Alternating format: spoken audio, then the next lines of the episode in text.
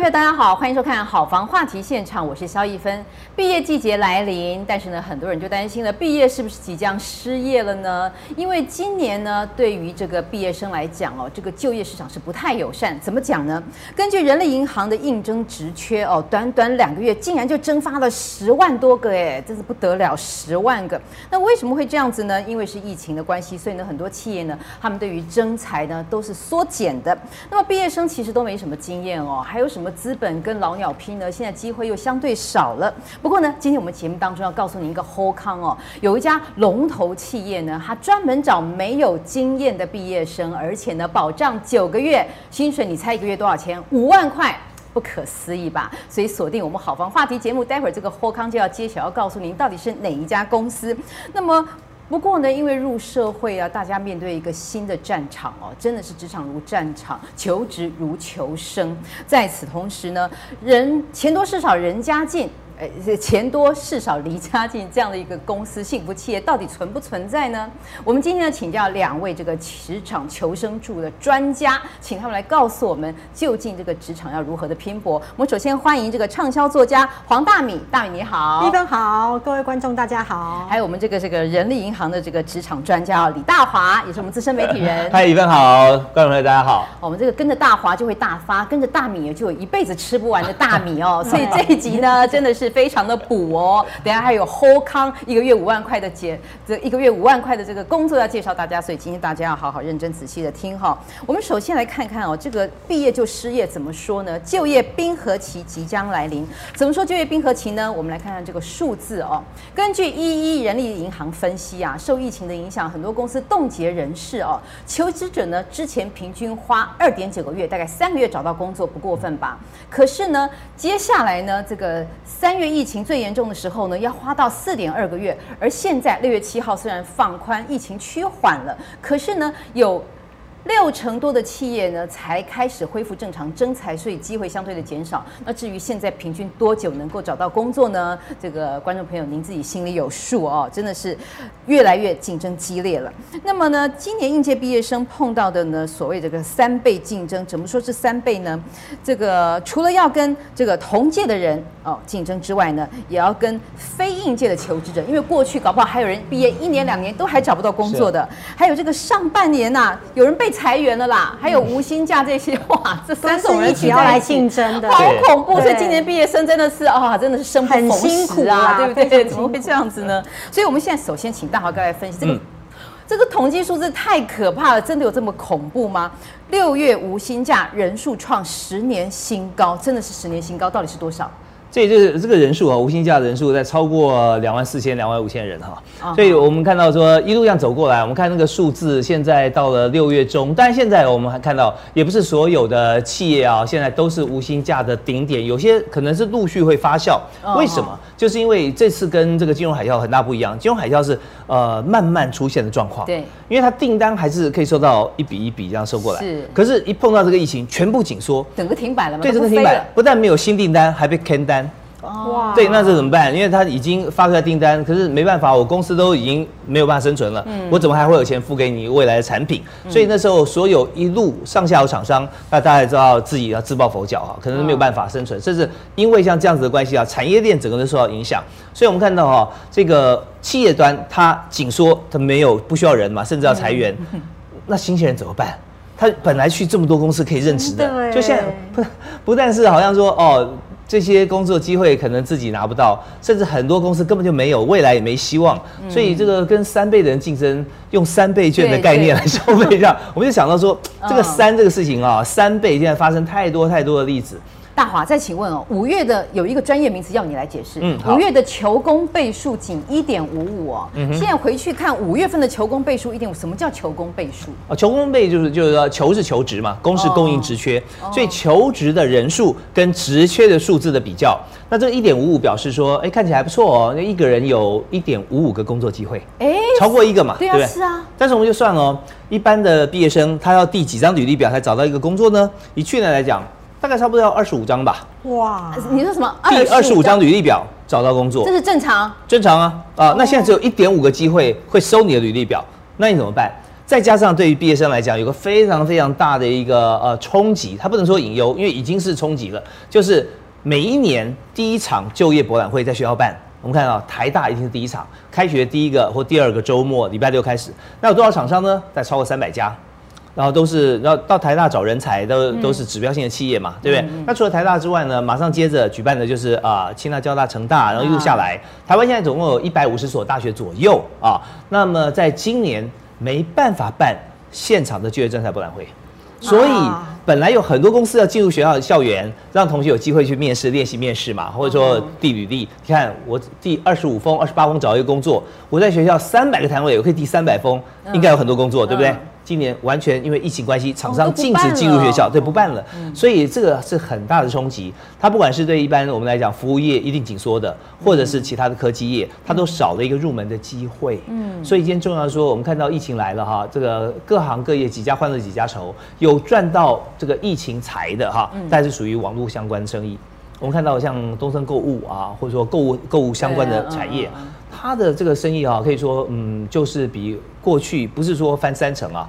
可以翻倍，哇，翻倍，因为大家没有办法去消费嘛，对，不能在百货公司啊卖场。赚翻了，对，他就直接用电商，那所以电商有新的商模出现，所以在里面就大家都是互找商机。那现在呢就还好啦，现在疫情在台湾趋缓嘛，对，虽然没有英镑的客人，那起码国内旅游他不用澳镑不能出去的话，在台湾旅游，所以在服务业啊稍微有一点开放。但是把原先刚有的人找回来就已经不错了。再有新的机会给所有的毕业生，很多老板、旅行社或或是旅馆啊，其实现在也不太敢说开太多新的职缺。所以大华，你是建议大家要找跟网络相关、跟宅经济有关的，是不是？是啊，当然现在宅经济不见得说都是在呃网络科技公司，有许多公司呢，它的服务的系统它是涉及网络的。哦好比说线上线下，我在线下才能，比方说举个举一个例子啊，阿寿皮鞋好了，或者类似鞋类的公司，嗯，他去买鞋的话怎么买呢？就是你要自己穿嘛，因为几号尺寸，一般我们知道男鞋女鞋，我穿这个牌子或这个型九号 OK，那个型哎我可能就八号半就 OK 了，九号太大，所以像类似这种你必须实体去试穿的，他就可以先上网。嗯，然后先建档你的资料，你什么样鞋型，你是几号？然后说哦，我们最近有推播新的鞋子出来了啊，那哎大米你是不是要买一双啊？我买两双，买两双，我来纾困大家。是，那所以大米就会看到有鞋型，哎，这个颜色不错，这个既然好看，我就买两双。对，啊，在上面，那最后呢还要到线下去结账，因为他要去取货在店里面，不要说有逆物流嘛。所以很多像像是房仲也是一样啊，你要看屋，好说跟网络有相关，我们在网络上面就有很好的房型，大家一目了然。所以，对于网络方面有多一些涉猎，或在学校毕业之前啊，有修过相关的课程，其实这都是对未来工作啊。有发展方向的一个基础，所以我们今天一定要请教这个职场的斜杠女青年哦，她不要斜了几个杠了，不要四个、五个、六个、八个了哦。那么其实呢，她也是我们媒体的这个同业啦，不能说前辈是同业哦。那么过去在电视台都是大家这个叫出名字非常有名的这个强势频道，待了十几年，当过电视台的主管，也当过记者，所以媒体的经验非常的丰富。可是呢，她是一直到两年前哦，二零一八年才突然转型，大家认为突然，可能已经酝酿很久，突然。转型当作家，而且呢，现在大家说出版社都要倒了，当作家怎么会有钱赚？你怎么可能转型去当作家？应该是作家出版社转型去做网路吧，对不对？可是没有想到大米呢，就是跟人家走不一样的路。二零一八年出了畅销书，卖了一万六千多本哦，马上这可以说是大卖，可以说是爆红，更不要提他在网络上一些周边的一些社群媒体的发酵的效应，接了很多这个演讲啦，甚至什么代言啦，很多很多。你诚实告诉我，你现在斜了几个杠？我斜了非常多哎，比方说我自己本身有本业，我现在是在大学当公关执行长哦，这是我的本业收入。处理危机处理啊，处理危机处理跟就是帮好新闻让大家看到。这我们媒体人的老本，这是这是这这是这是我的第一个专业嘛。那第二个第二个斜杠是在于我经营粉丝团。那因为我粉丝团其实我是那一种，我们媒体人有的就是骨气。骨气，对，我要的就是一个真的实力，所以我的粉丝团呢，呃，粉丝都是真的，然后以及呢，他不是僵尸粉丝，不是买来的一个五块钱的，对，但是我我也认同别人去买，我也不会反对，因为有看数字看量，对，因为那个东西就是为了让别人就是来找上你嘛。对，我认为你不要去管那个方法，重要的是我们去看成果。嗯，那我自己喜欢稳扎稳打，所以我就是我目前的粉丝数大概是八万多，追踪数大概九万多，每一个都是真的，都是真的，每一篇文章每一个字辛辛苦苦敲出来的。对，但是这样有个好处，因为他们的单篇的按赞数都很高，所以厂商就会买单。嗯、我每天只要打开信箱，都会有非常多的业配邀约。什么业配？讲讲看。哦，超多的，你看无所不用其，那无所不用其极，是你无所不用其极。厂而且厂商因为你的粉丝粉丝数多，厂商对你的态度都是非常的恭敬。哎，可是他们为什么不去找那个五十万粉丝，找你八万？他们会去看，比如说你五十万，但是你单篇就有呃三百赞，然后十个留言，他就会觉得这个是灌水的。但是他虽然是我的粉丝团，虽然只有八万多，但是我的起跳站是一千多，叫不好。对对。然后我的留言数大概都会一百多个留言，然后分享数又高，所以就变成对厂商而言，他等于是在这边买你的曝光。我接过的，我自己来找过我的业配哦，比方说我不接的哈，呃，比如说，哎，我们不能再讲这个了，这样我们要收你的广告费，对对对，到时候看了我们节目人都要，而且我们是帮人家求职，不是？不是，我要说的是说，我今天要谈说为什么你要如何帮你自己的人生纾困，嗯，哦，所谓的纾困往往就是钱，就是用钱来做你的纾困嘛。那我是一个非常喜欢跳槽的人，哦，对，然后我我也喜欢赚钱。我常常是说，我一辈子追求的东西非常的单纯，就是名利双收。名利双收，对，我 讲的那么直白。对，数字管理啊。对，我觉得有钱很好啊，对不对？当你当你能够有钱的时候，你的人生、你的梦想，或是你的物质上面的期待，你对于家人的期待，你都才能够满足嘛。那所以，我常常其实我为我自己人生的纾困的时候，其实我常常在做的是跳槽。我常常做转业。不满意，名利。不符合你的需求，马上看，没有一个地方可以让你完全符合你名利上的需求，是要不停的斜杠，你要不停的跳，你要知道你为何而跳，所以设阶段很重要，对不对？对，设每一个阶段，然后每一家企业或是每一个职务，它能够满足的，到底是你的专业技能的提升，或者是说你拿它的品牌。或者是说，你可以在这边赚到钱。当你还是菜鸟的时候，这三样能力你不可能一次到位。你只能够去想说，这家企业可以提供你这三样当中有哪一样？它只要能够提供你一样，你就应该去，因为它等于让你的身份开始镀金。好，那在转业的时候呢，我比较建议你骑驴找马。骑驴找马，对，不能两手空空啊！你两手空空，专心等待，你每一天都充满了挫折、跟期待、跟失落，就病急乱投医。对，也没有谈判的筹码了。对，所以呢，我建议你骑驴找马。还有，有时候驴子骑着骑着，你突然会觉得驴子也还不错，驴子慢慢变马了。转对了，对，因为你会发现，有时候是你认为你自己的市场行情很高，但是你把你的履历表丢出去。或是你去应征之后，你会发现说没有哎、欸，我对我自己期待太深。嗯，不信你开个履历表，在一人力银行上面，你去开去投投看，看有没有企业会理你。如果你是企业的抢手货，那你就转业嘛，对不对？嗯、那如果你发现你自己不是，那没关系嘛，我们就再精进嘛，我们就先把驴子骑好。嗯。再来第二部分，我非常鼓励经营副业。我觉得经营副业呢，可以让你心情比较安定。当你完全依靠一家企业的时候，你会对于他期待太深，嗯，而且你会一天到晚在想说他要不要帮我加薪，他要不要帮我升官，你跟同事之间是处于非常竞争的。大米，你讲的是一个经验谈，你当时是不是就因为这样要抒发心情，所以你开始写东西？我当时其实我跟你说，人你必须善念跟善意。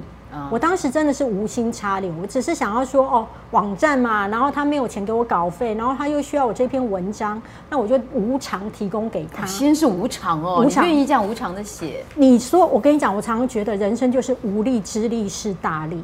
嗯，无力之力是大力。你刚开始先蹲，但是呢，我觉得老天爷会给努力的人机会跟好运。那我刚开始虽然是无偿，然后呢，我真的是写开心的，就没有想要大受欢迎。那大受欢迎之后，就会有人问说：“哎，那我给你稿费，你帮我们写好不好？”那于是我就开，你知道吗？钱会让你有更有动力。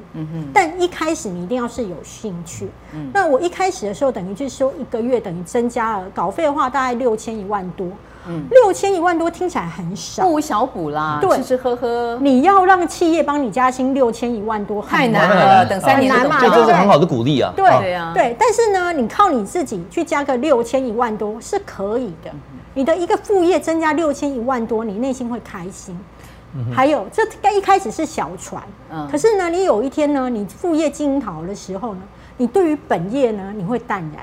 对，而且副业变主业了哦。对，而且当你副业有成之后呢，你可以经得起更高风险的企业的邀约，因为有些企业他知道他自己刚是新创行业。然后呢，他可能愿意给你高薪，可是如果你没有副业，你会想说，那他到底稳不稳？你会不敢去。可是当你副业有成之后，你会觉得放手一搏嘛，我跟你拼拼看嘛，我不怕嘛。对对，你有你有自己的主场了，对，大本营了。对，我还有另外一个口袋可以吃嘛，没错，对不对？所以我就不怕，所以你胆子也会变大。所以经营副业绝对是必要。很多人都会觉得说，我不敢经营粉丝团，我没有资格经营粉丝团。错错错。其实今天不管你是哪一个行业的人，你都应该进入粉丝团。其实大米是有一个很强的驱策力，他对于名利双收这样的一个追求，去驱策他有这么多的精力。当然他也很有才华。那么当然每个人可以找适性适合自己的来经营啊。但是我想请问大华哦。这个对于这个刚毕业的年轻人哦，就是大米他把名利双收列为他人生最主要、最前沿的目标，这样适不适合？嗯、这个网友现在特选十大所谓的幸福企业条件，嗯、看起来好像大家并没有把名利双收放在第一位，是不是？OK，因为大家哈还不知道说怎么样有名啊，更不知道说怎么样得利，尤其是对。毕业新鲜人，对，跟现在很多网红，这个还没毕业就开始名利双收了，真的，大学里面超多的。我非常同意，也要呼应一下大米所说的啊，在呃人才规划，就我们怎么样来让自己从人力变人才的过程当中，大米刚刚说出来三个非常重要的地方，就是我们需要有三三要，第一个是要能力，第二个是要舞台，第三个就是金钱，很实质的。那么能力你开始有，人家才会用你，没有错，但是你的能力不够好。你在这边可以磨练，所以如果今天我们比较幸福啊，我们刚看球工比一点五五，对不对？你有一点五五个机会。你如果今天你实力真的不错，你又像大米这样子，你很有动机去学习的话啊，去去投递履历，你可能就占了五个机会，五家公司要你。那很抱歉啊，你隔壁那个比较不太积极的同学，他可能就没有机会了，或者只有半个机会。那没有办法，这大家竞争嘛。但平均有一点五五，希望每个人都有。重点是说。你有这个能力去，那那些公司不会觉得说，请你来当总经理好不好？不会啊，不会啊，怎么可能呢？孺子可教，我可以训练你，起码你有一个可以用的能力，所以最基础。啊，那这样的话，你才能进入所谓幸福企业嘛。所以有有能力之后，就把能力变得更好。如果这这家公司有这样子的一个做法，让你认同，你就可以进去了。第二是舞台，一开始绝对没有舞台的。对，真的。或者舞台是自己搭出来的。对，自己搭出来，好像在跑新闻，记者偶尔做个 stand 啊，连线一下，哦，不得了了。可是，哎，好像再过半个月都没有机会。对，那怎么办？所以要自创舞台。自己每天做直播。对，对，没有错。所以我们就看说，在这家幸福企业里面，除了你自己设设部落格、粉丝团，你自己要去经营以外，有没有另外地方你可以发光发热？在这边我有提供一个我最近的座右铭，我大概每个礼拜我就要想一个座右铭。哦，真的，最近的座右铭。座右铭什么？我们最最常知道一句话叫“机会是留给准备好的人”，就马上被我推翻。我觉得机会是留给还没准备好的人。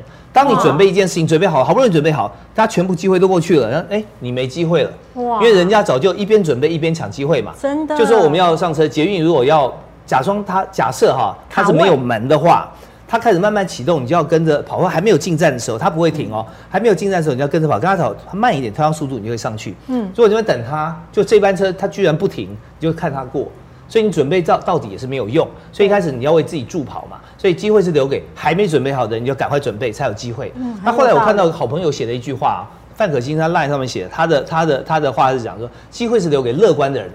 太棒了，没有错。你要乐观才会有更更多机会。对。但是呢，我这个礼拜啊，换了一下我的座右铭。哇，又换。对，叫机会是留给手心向下的人。哇，什么意思？就是刚大米所说的，我今天就对我就经营部落格，我就写我的文章，但是我一毛钱不要，我无偿提供。那只要你写得好，你放心，马上很多人都来了，都说哎这。黄大米先生，哦，对不起，我是黄大米小姐。黄大米小姐，不过现在不用像大米那么辛苦了啦。我刚才一直说，我们这边有一个后坑要告诉大家哈，就有一家企业呢，不需要你刚开始无偿的一直写，还拿不到薪水。有一家企业呢，哎，大学毕业，就算你不是大学，你高中高职可能有几年的经验了哦。其实呢，起薪猜猜多少钱？五万块。五万块，怎么算？现在基本薪资是多少？两万多，二三八。基本薪资的 double。天哪，好多五万块，而且呢，保证领九个月，而且他还欢迎没有经验的，当然要看你的 quality，你的本质，好不好？这家公司是什么？当当当，就是 永庆房屋哦。哇，那么现在呢，永庆房屋呢逆势加薪，作为这个房仲的这个龙头，逆势加薪百分之三哦。现在很多公司真的好几年都没有加薪，可是永庆已经连续三年调薪百分之三，慢慢的往上调哦。而且呢，下半年呢，今年下半年持续扩大征才，集团征才目标是三千人。哇，很多，所以有这个三千人呢，可以在未来的九个月，每个月都领五万五万块，九个月 我都很想去了。对啊，为什么这么厉害？为什么可以有这样子的一个增财目标呢？这个公司呢，是不是赚很多钱？他们是不是所谓的幸福企业呢？所以所谓幸福企业的标准是什么？在现在年轻人刚毕业的毕业生中，他们认为所谓的十大幸福企业的条件是什么？哦，哎，第一个好像不是薪水最多，能够让你成长。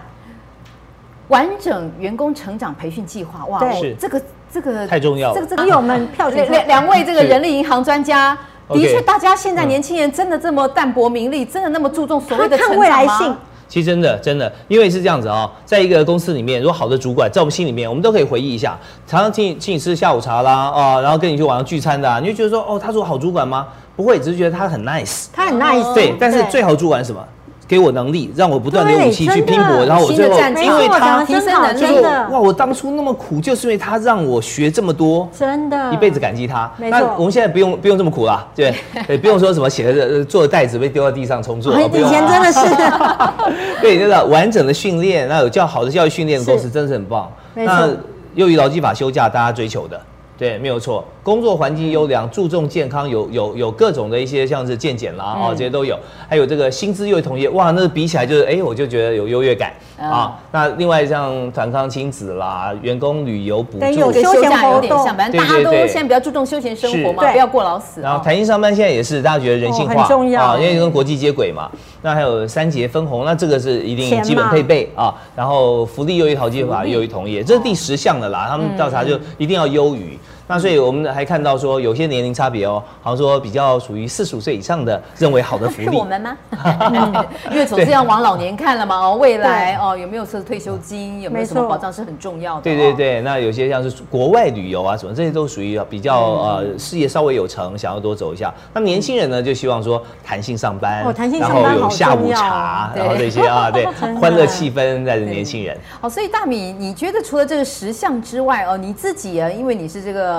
呃，这个斜杠女青年，对于这个职场，你有特别的心法哦。那除了这十项之外，你有没有自己特别的一个要求来定义你心中所谓的幸福企业啊？第一个幸福企业一定是要钱嘛，一定要给我钱嘛。所以像我刚刚一听到那个五万块九个月，我眼睛都亮。真的，我们俩一起去报名。真的，我跟你讲，有钱我就愿意，这是第一件事情啊。没钱可能大家就比较难谈。勇敢爱钱，这没有错。你只有爱钱，你才会有钱。第二。我很在乎的是能够就是远距上班，我不用进公司，嗯，但我可以把事情做好，我把绩效交的漂亮。那你不要管我上下班。这个应该越来越能实现了，因为原本拒绝用网络远距视讯的，因为这次疫情，很多公司也开始充实网络的设备。没错，现在自然都做得很好了。对，就是其实很多东西就是其实我只要能够达到绩效。我有没有进公司？其实对年轻人而言，嗯，他觉得那不是最大的重点。我上班不是来拼打卡的嘛？对，对不对？然后我我也认同刚刚说的，就是休假多，嗯，因为当你休假多的时候，你有适度的可以去调节你的身心，能够兼顾你的家庭、小孩、猫跟狗，那你才会觉得说哇，那你的人生得到了一个平衡啊。好，再来，我很在乎的是进修的补助。进修，你是指那种 EMBA 在职专班吗？不止。任何技能，你知道吗？你要当发展斜杠，或是你的人生你要走长远的时候，嗯、你永远都不知道哪一根火柴会点亮你的人生。比方说旅游业，他要去学个英文，希望老板补助。对对对，对然后现在那个 EMBA，哎、欸，最多可以台大要两百万呢、欸，这个公司怎么补助啊？稍微补助一点点，其实你不能全靠公司嘛。那公司能够有一点点福利，帮你就是让你舒缓一点经济上的压力。嗯、但为什么这个进修是一件这么重要的事？以前我不懂。后来我开始进修之后，我才发现说，这真的好重要。第一，你的技能会提升嘛？嗯第二，你的人脉在打开，对，而且是多元的人脉。你永远不知道谁是你的贵人，嗯哼。但你要让你的贵人有机会看到你。所以很多 EMBA 就是有些啊，我我不能说全部啦，可能上班觉得遇到瓶颈了，哎，他只好也在那边想要骑驴找马嘛，听了你的建议，就干脆去上课。哎，可能这个同学当中有什么台积电的啦，或是有什么同学真的是学校也就顺利跳槽了。大家其实都是去交朋友、交朋友、跳槽、找工作、找资金的。所以现在真的，现在进修啊，就是从一个 user 端思维啊。现在大家要什么？我学了学富五居，但发觉我学的都是这个时代不要的，那就白学了。所以现在不管是在这个一般的线上学习啊，EMBA，像这个比较呃注重人脉的这样的学习，都说明一件事情。我就来看现在市场上大家要什么。因为蓝海现在大家找不到一片红海，但真正的蓝海就是在红海里面找出蓝海。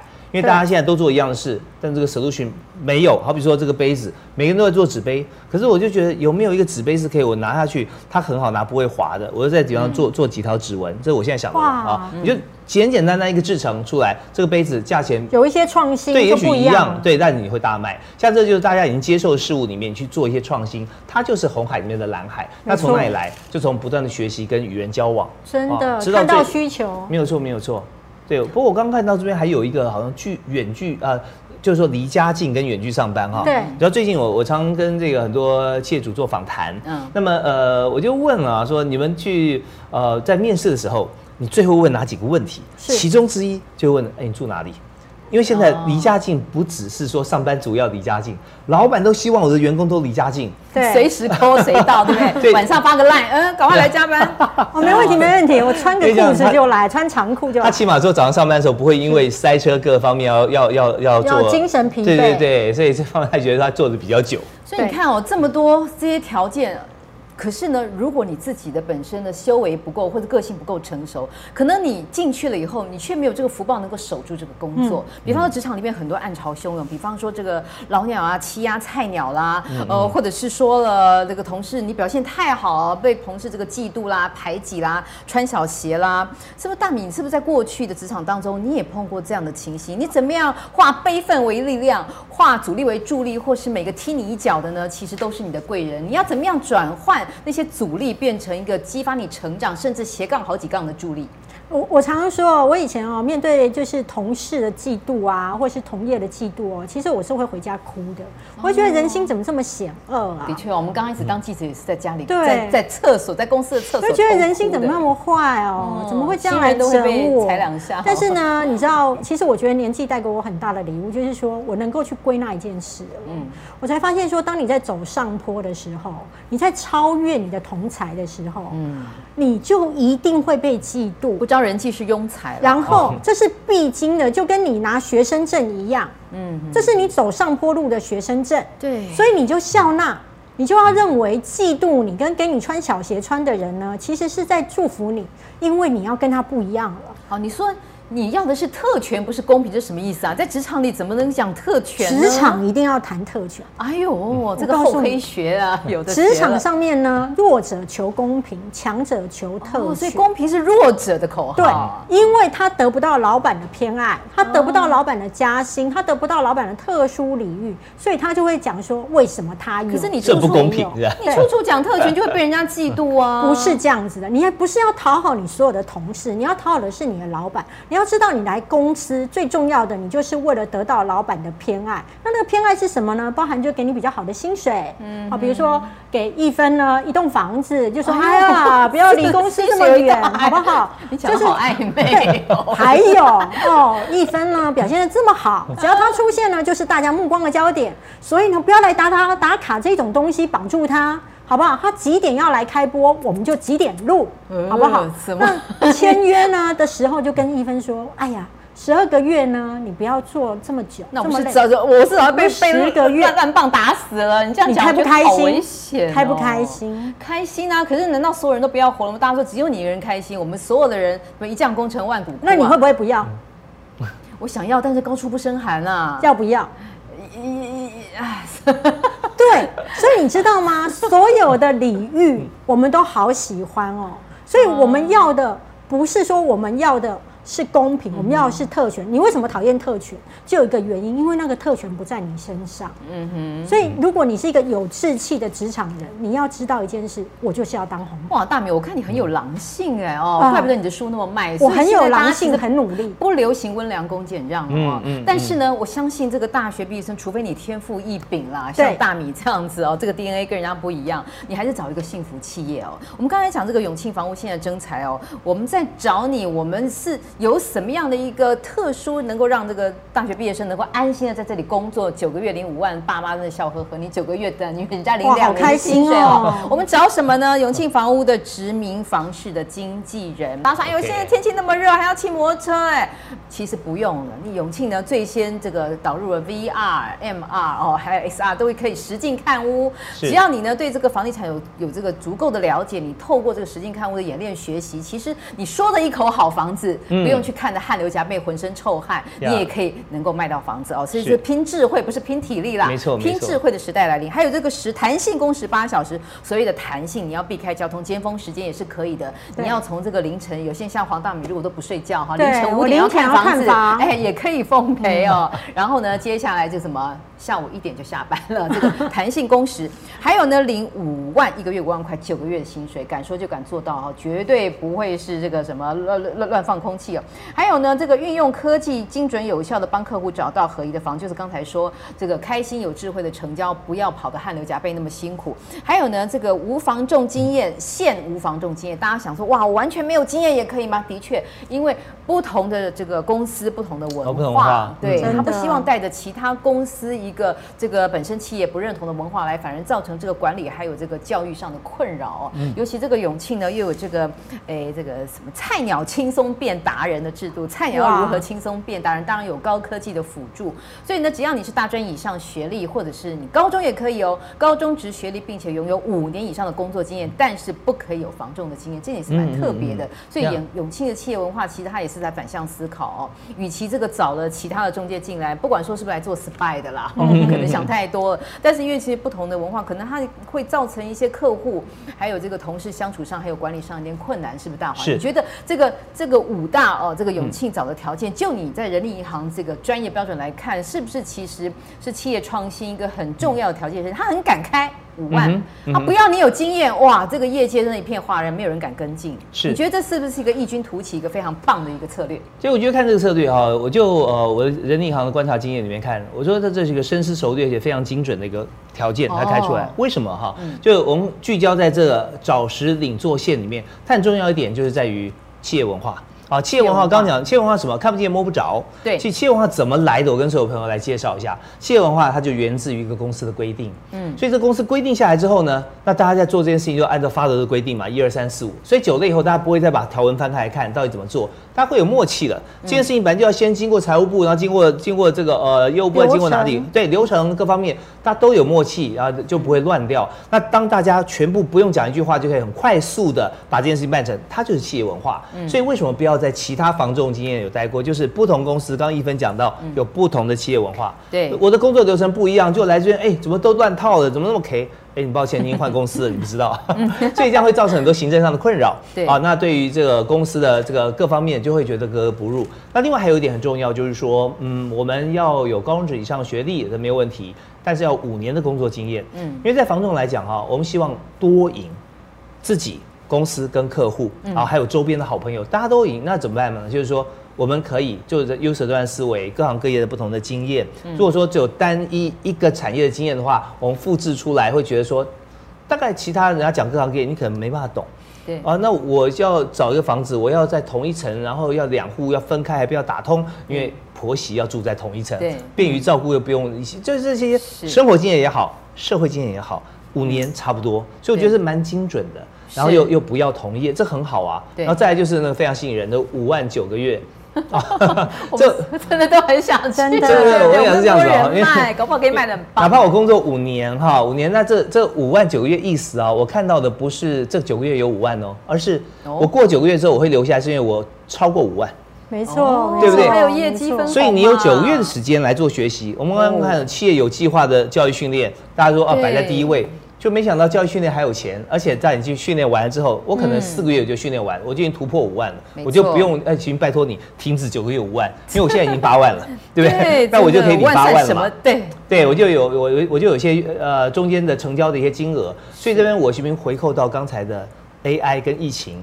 嗯，因为现在啊，我们知道说资讯科技业现在发达，以这样是 VR 了，对不对？我们讲虚拟实境、嗯、VR、XR 啊、MR 这些。那么呃，现在做的有一点就是说，现在大家都要学习。台湾有个强项，硬体做的不错，现在有缺软体。嗯、在一个空间里面啊、哦，今天早上我还在在跟这些公司在谈，我们要组成一个协会，做什么呢？哦、就是说你有三 D 立体的一些一些人物，甚至动画，你，切出来之后放在一个空间里面。所以如果说今天我去当。